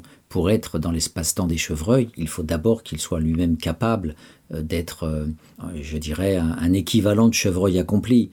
Donc il ne doit pas tomber par terre, euh, se cogner aux arbres, trébucher sur une branche. Il lui faut pouvoir voir, éviter les animaux dangereux, comme les sangliers, surtout en période de reproduction, ne pas marcher sur un serpent. Donc il doit être capable de voir, il doit être capable de sentir, il doit être capable d'approcher, de pouvoir circuler à l'intérieur de, la forêt. Et, cette capacité, on l'a dit, c'est pas que le jour, c'est la nuit pour être avec les chevreuils.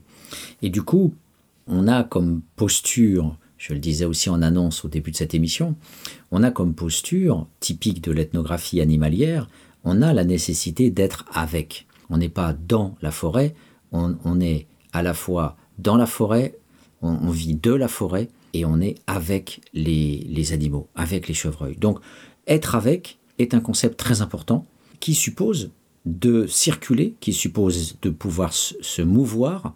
Et donc du coup, il y a plusieurs euh, dimensions de cette capacité. Comme je le disais, l'œil euh, qui doit se faire à la nuit, euh, le repérage des odeurs pour, et, des, marques grâce au bout des doigts sur les nervures des feuilles. Vous imaginez le degré de complexité et de compétence que cela suppose. Je vous avais évoqué les coulées. Les coulées, ce sont ces chemins réguliers qu'empruntent les animaux parce que ce sont des chemins qui conduisent à des clairières, qui conduisent à des endroits où il y a de la nourriture ou qui conduisent à des endroits où on peut se cacher, se protéger. Il y a donc la connaissance des coulées. Lui, dans son segment de forêt qu'il a investi, eh bien, il les connaît par cœur. Il y a aussi les lisières des forêts parce que quand il se met en lisière de forêt ou aux abords d'un chemin, eh bien, il peut repérer plus facilement euh, le passage d'un chevreuil puisqu'il a une vue plus dégagée. Il a aussi, euh, bien sûr, euh, je l'évoquais rapidement, les lieux où il peut aussi piquer de la bouffe que déposent les chasseurs pour sustenter les sangliers, les faire grossir. Donc il y a aussi beaucoup de nourriture que les chasseurs déposent eux-mêmes, que les chevreuils mangent à leur tour. Donc il va aussi piquer cette bouffe-là, notamment des pastèques, des melons. Il y a les lieux aussi euh, où ils passent pour se frotter aux arbres, pour marquer leur territoire. Donc les, présences, les conflits, les liens sociaux euh, entre les chevreuils euh, sont toujours liés à, un territoire et à l'accouplement. Et de ce fait, il y a comme ça des passages obligés pour marquer ces territoires. Donc c'est là où il peut retrouver ce qu'il appelle ses copains, ses amis, parce qu'il connaît précisément non seulement les endroits de passage, mais aussi euh, euh, il, se, il, se, présente pour être avec à ce moment-là et pouvoir euh, suivre. Et à un moment donné, là aussi réalité ou onirisme social, c'est difficile à, trancher, mais à un moment donné, il nous décrit une scène où il, il est suffisamment familier avec les chevreuils pour prendre la tête d'un groupe. Parce qu'en hiver, les chevreuils sont plutôt en groupe et en été plutôt solitaires ou en tout cas accouplés avec une femelle avec lesquelles ils vont folâtrer pendant tout l'été et hum, avoir des relations euh, euh, sexuelles régulières euh, pour la reproduction. Donc il est même à un moment donné avec un groupe et c'est lui qui va avancer. Alors je ne sais pas ce qu'il a mimé comme posture pour marcher en tête du groupe et, marquer son territoire, puisqu'il n'a pas il ne pose pas ses odeurs comme les animaux et, il n'a pas non plus les glandes sur le crâne ou sur les pattes, sur l'arrière-train, toutes ces glandes euh, qui permettent de, d'imposer, de, poser sur un, arbre euh, l'odeur de, de l'animal. Donc il n'a pas tout ça. Et bien sûr, euh, comme je le disais aussi, l'essentiel de son activité consiste à suivre, marcher, être avec, c'est marcher derrière à quelques mètres. Et, dans son ouvrage, il, il, nous décrit les moments où ça marche, où il peut s'approcher petit à petit, et des moments où quand il s'approche au-delà de 10 mètres, le chevreuil recrée de la distance. Et donc c'est tout un, tout un jeu euh, subtil pour être avec. Voilà. Et c'est ça la complexité de sa démarche euh, ethnographique, mais qui suppose un travail. et je dis souvent que l'ethnographie, c'est pas une observation ou ponce sur cul, ça c'est une posture de dominant, parce que seul le dominant a le droit d'être. Le dominant euh, possède un espace d'ailleurs protégé, avec des digicodes, avec des gardes, avec des chiens, des barbelés, etc. Donc il, il, possède déjà quelque chose. Donc la fixité, euh, la fixité, comme le roi qui rend justice sur ses marches du royaume, la fixité est, garante euh, du pouvoir, tandis que la mobilité est souvent euh, le signe de la faiblesse, sauf bien sûr en période de, conquête territoriale, de guerre, mais sinon le SDF, le vagabond, l'itinérant est justement celui qui n'a rien et qui erre d'un endroit à un autre parce qu'il ne, peut pas posséder, il ne peut pas être chez lui. Donc le, la, posture euh, essentielle de, l'orme, voilà, j'en viens à son nom, cette posture essentielle, euh, lui, euh, va consister à, ne pas perturber le marquage du territoire des animaux tout en les suivant à distance, sans pouvoir poser lui-même ses odeurs, sans pouvoir faire comme les autres exactement. mais il y a certaines scènes, effectivement, où on dépasse ses peurs, puisque il va pouvoir approcher certaines femelles, même la téter. Une fois, il veut goûter au lait de la chevrette, et, comme je l'ai dit, euh, garder euh, deux petits fans qui viennent de naître, dont la fameuse prunelle, dont on a une photo dans, l'ouvrage et, qui considère être la, plus jolie des chevreuils. Et c'est vrai que on se demande comment un chasseur peut tirer sur un, tel animal. Je pense que c'est toute une réflexion qu'on devrait avoir sur euh, le fascisme ordinaire, la capacité à tuer des animaux en toute indifférence, ce qui est le propre du serial killer, hein, d'être en céphalogramme plat au niveau de l'émotionnel eh bien, euh, voilà, comment peut-on euh, exploser la tête, tuer un animal de, cette nature Comme tout animal d'ailleurs, que ce soit un éléphant ou, que ce soit même, on va le dire, un, serpent. Et à la pointe extrême de, de cette situation, être avec, il y a là aussi une, scène qui pour moi relève de l'onirisme social, euh, du conte, quand le narratif déborde vers le, vers le conte. on pourrait dire peu importe, il a peut-être un peu romancé son, son, histoire, mais il est à ce point immergé dans le groupe des chevreuils qu'à un moment donné, euh, il essaye d'apprendre à six pointes le modus operandi des chasseurs. Donc bien sûr, les chevreuils savent déjà repérer la présence humaine, ils entendent les voitures arriver, ils, euh, entendent les aboiements des chiens, ils entendent l'ouverture des barrières, mais euh, Delorme veut apprendre à, six pointes à regarder en l'air, notamment dans les sur les miradors, parce que souvent les chevreuils sont tués en passant, sans s'en rendre compte, euh, en bas d'un mirador et ils se font exploser la tête. donc là, on est dans quelque chose de presque grotesque et presque du registre de la farce quand euh, il demande à six pointes de le suivre et euh, il approche une voiture d'un chasseur pendant que les chasseurs sont disséminés dans la forêt et il lui montre, euh, alors on se demande comment il peut lui montrer, il lui montre le, mirador et, la menace qui vient du ciel. Voilà. Donc après, il nous dit dans le reste de son ouvrage qu'à un moment donné, quand les chasseurs reviennent, six pointes aurait procédé de la sorte et il aurait euh, dirigé le groupe de, chevreuils de telle sorte à éviter euh, un mirador euh, dans la forêt. Bon, on croit ou on ne croit pas, mais en tous les cas, le, passage est, fameux, peut-être fumeux, mais en tous les cas, il est délicieux. Alors, je vous ai parlé de, de sa position morale et humaine, je vous ai parlé de, de ses techniques d'approche, je vous ai euh, parlé de la manière d'être avec. Euh, on, progresse petit à petit, vous voyez, dans ce monde de l'homme chevreuil. Et je vous ai aussi euh, évoqué cette, cette double posture du cosmomorphisme et de l'anthropomorphisme. Et donc j'aimerais vous donner quelques passages savoureux de, cette posture. Donc d'abord, le cosmomorphisme, c'est-à-dire la manière dont lui va à la rencontre du chevreuil pour se faire homme chevreuil, comment il s'abolit quelque part en étant plutôt chevreuil que homme. Un soir, je retrouve Daguet et nous traînons ensemble quelques heures. En cette nuit de printemps, avec les bourgeons des arbres qui ont tardé à s'ouvrir pour laisser place aux succulentes feuilles fraîches et sucrées, Daguet a faim et commence à rechigner devant les feuilles de ronces qui, si elles ont l'avantage d'être présentes toute l'année, sont hélas de plus en plus amères au fur et à mesure que se prolonge l'hiver.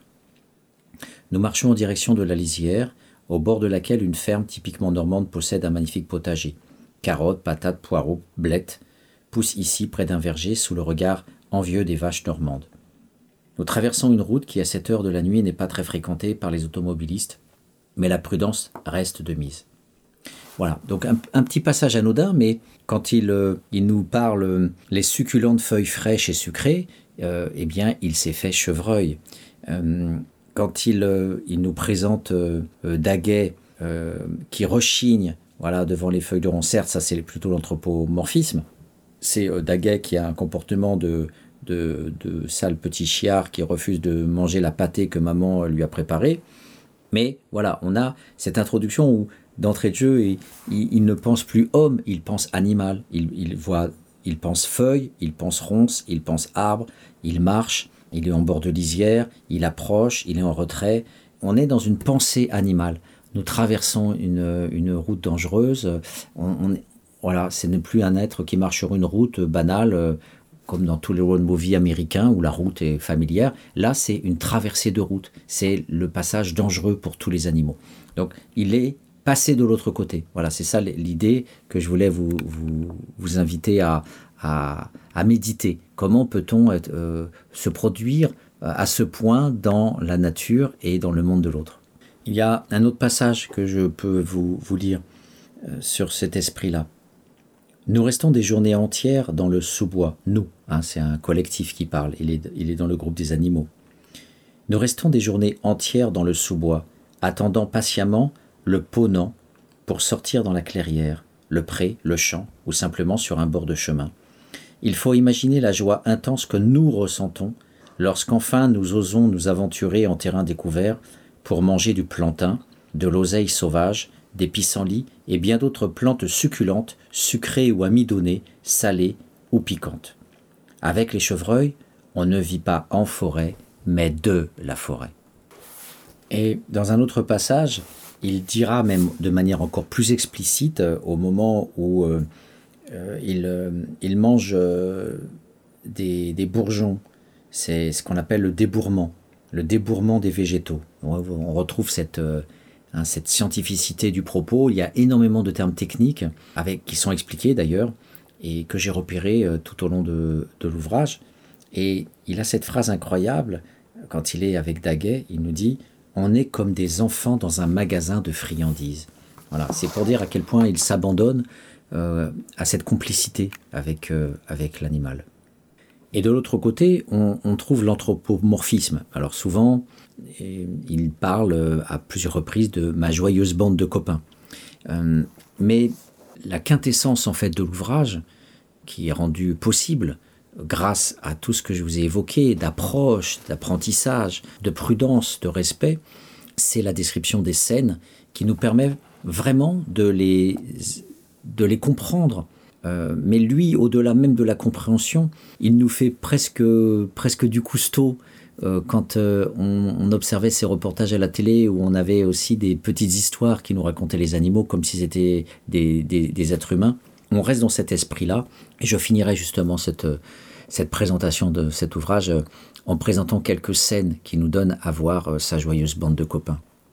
Alors, ce passage euh, est, sublime. Je continue ma tournée matinale et je croise enfin Daguet, manifestement bien embarrassé, car Chevy, âgé d'un an maintenant, marque son premier territoire et semble ne pas avoir compris les règles du jeu. Depuis quelques semaines, Fougère, la petite sœur de Daguet, qui est né peu de temps après Chévy, se promènent sur le territoire de Daguet, qui n'est autre qu'un territoire annexe de leur mère. Fougère se retrouve ainsi sous la protection de son grand frère. Seulement, Chévy est visiblement tombé amoureux de la jeune demoiselle et empiète sur le territoire de ce pauvre Daguet. Ce n'est pas faute de l'avoir mis dehors à plusieurs reprises, mais Chévy est tellement amoureux qu'il revient à chaque fois. Et parfois même, c'est Fougère qui l'attire sur sa zone de vie, donc sur le territoire de Daguet. Tout semble très compliqué, L'avenir sentimental de Chévy et Fougère paraît compromis. C'est sans compter sans le grand cœur de Daguet, qui, voyant son inefficacité à bouter Chévy hors des limites de son territoire, le laisse finalement courtiser sa sœur, en même temps qu'il le protège des concurrents potentiels. Une autre scène qui mêle le cosmomorphisme à, à l'anthropomorphisme. Nous quittons progressivement la parcelle, remontons un petit chemin le long duquel de la bourdaine et des bouleaux poussent anarchiquement. Après avoir mangé une bonne quantité de végétaux, donc c'est cosmomorphisme, hein, il est fait nature, il mange les végétaux, nous cherchons un endroit où ruminer tranquillement. On ne peut pas mieux dire au niveau cosmomorphisme, là il devient euh, animal. Nous nous dirigeons vers le territoire de Harry, un chevreuil très puissant. Tout comme s'y pointe, Harry a un caractère épouvantable. Donc vous voyez l'introduction de l'anthropomorphisme, je vous parlais des caractères humanisés des animaux. Harry a un caractère épouvantable en période de marquage du territoire et je m'inquiète un peu pour mon ami insouciant. Je marche derrière Daguet et plus j'observe sa démarche, plus il me semble qu'il marche de travers. Il me paraît dans un état très curieux. Il semble un peu hébété. Comme il fait beaucoup de bruit, grognant sans raison, se permettant même d'aboyer sur le territoire de Harry, celui-ci ne met pas longtemps à rappliquer. J'aperçois la silhouette de ce chevreuil impressionnant. Il est grand, musclé, et ses bois sont gigantesques. Daguet se dirige très confiant, la démarche nonchalante, vers le chevreuil le plus fort et le plus territorial du coin. Il sautille gaiement, et Harry a l'air intrigué. Soudain, celui-ci aboie très fort en direction de Daguet, qui se fige un instant, se retourne vers Harry avec un air des plus idiots, comme s'il disait Non, mais ça va pas à la tête, tu m'as fait peur. Furieux, Harry fonce sur Daguet qui continue ses âneries. Il s'arrête à quelques centimètres de lui. Perturbé et surpris, Harry recule un peu et charge à nouveau. Daguet prend un coup sur le côté, tombe et pleurniche, un peu, mais se relève comme si de rien n'était. Désemparé, le plus grand et le plus fort des chevreuils prend peur, s'éloigne un peu et aboie de plus belle. Daguet vient dans ma direction et se cache juste derrière moi.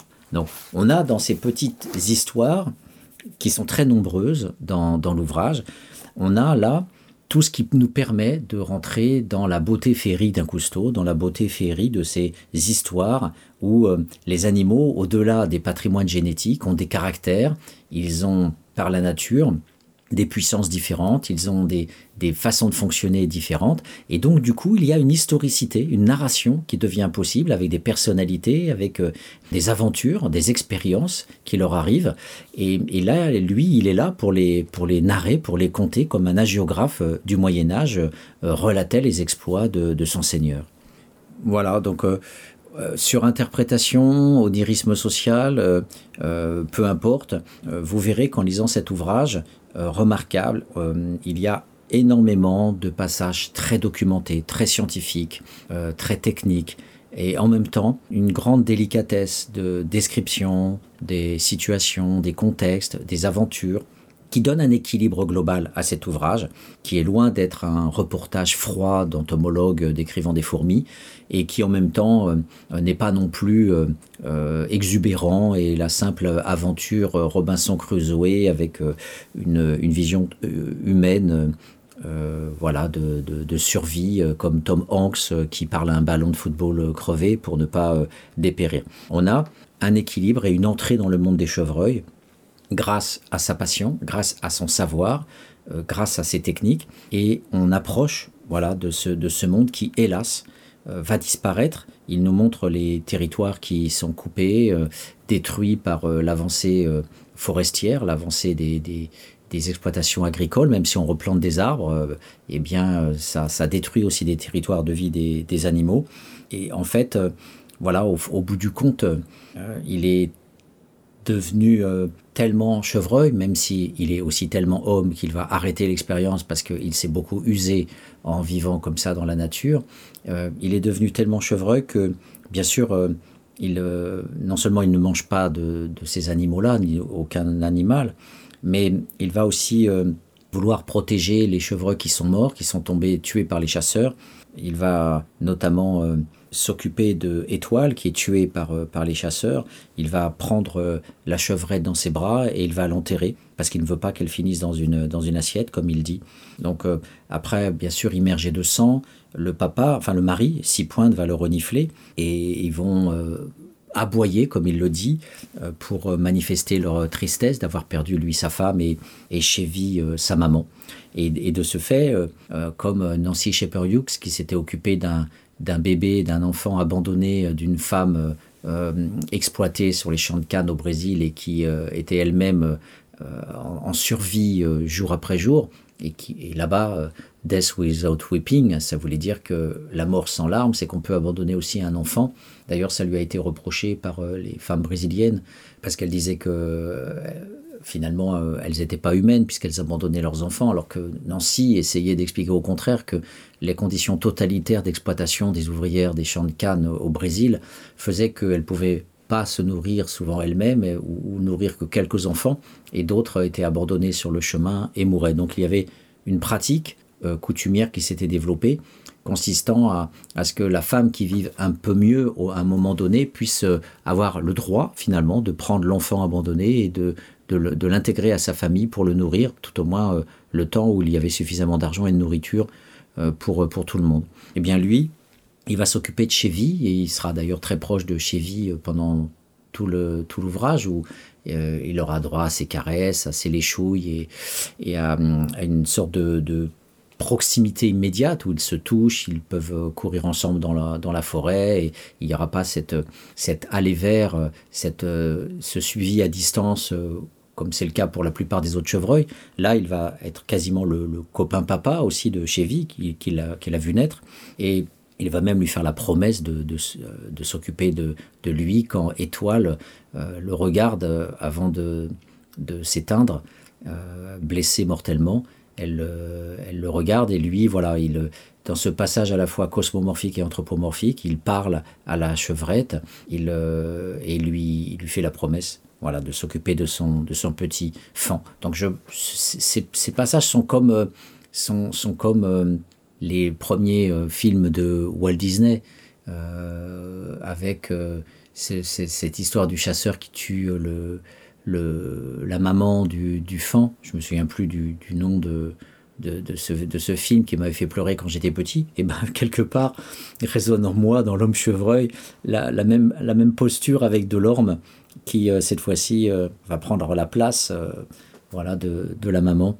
Et cette, cette délicatesse extrême que 99% des mâles de ce monde vont considérer comme des postures de, excusez-moi l'expression, mais c'est comme ça qu'ils parlent de ce que j'ai vu en faisant mon service militaire ou en fréquentant euh, euh, certains milieux. En tous les cas, voilà, euh, ils nous traitent de femmes, de PD, de femmelettes, de, dès qu'il y a cette douceur-là, dès qu'on va vers l'écologie politique et vers une autre façon d'envisager la présence sur Terre, eh bien, souvent, le patriarcat, la posture mâle dominante, et parfois même la complicité aussi de beaucoup de femmes dans ce type de répertoire, va consister à délégitimer euh, cet amour de l'autre, cette douceur et cette volonté de communier et de laisser à tout le monde sa chance.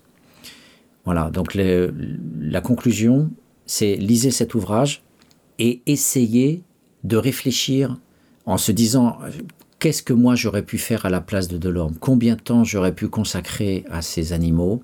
Comment parvenir à une telle complicité avec ces animaux, ce que ça supposait aussi. Et donc, nous, dans une écologie politique, on ne peut pas fonctionner de cette façon-là, parce que c'est trop coûteux, ça demande trop de temps. Mais par contre, c'est une invitation à réfléchir à ce que chacun peut donner, à ce que chacun peut faire. Euh, il y a des enfants magnifiques sur cette terre qui plantent des milliards d'arbres. Euh, ces enfants euh, qui prennent la parole à l'ONU aujourd'hui. Donc, cet ouvrage-là contribue devrait contribuer, devrait être lu dans toutes les écoles. Ça devrait être une lecture obligatoire pour justement casser. Aujourd'hui, il y a des publicités à la télévision en faveur de la Fédération des chasseurs qui tente de banaliser l'acte de, tuer. Et voilà, et, ça, serait, ça serait ça finalement l'enjeu ultime, c'est que c'est ce type d'ouvrage, au lieu de nous balancer du Corneille ou du Racine, aujourd'hui qui sont décalés par rapport aux urgences de la planète, eh bien euh, le Corneille d'aujourd'hui, le Racine d'aujourd'hui, le Boileau d'aujourd'hui, et le Boileau c'est aussi un arbre, ça me fait ma transition, eh bien il faut lire Delorme à l'école pour produire aussi des cerveaux qui peut-être, peut-être vont pouvoir on peut l'espérer, sauver la planète.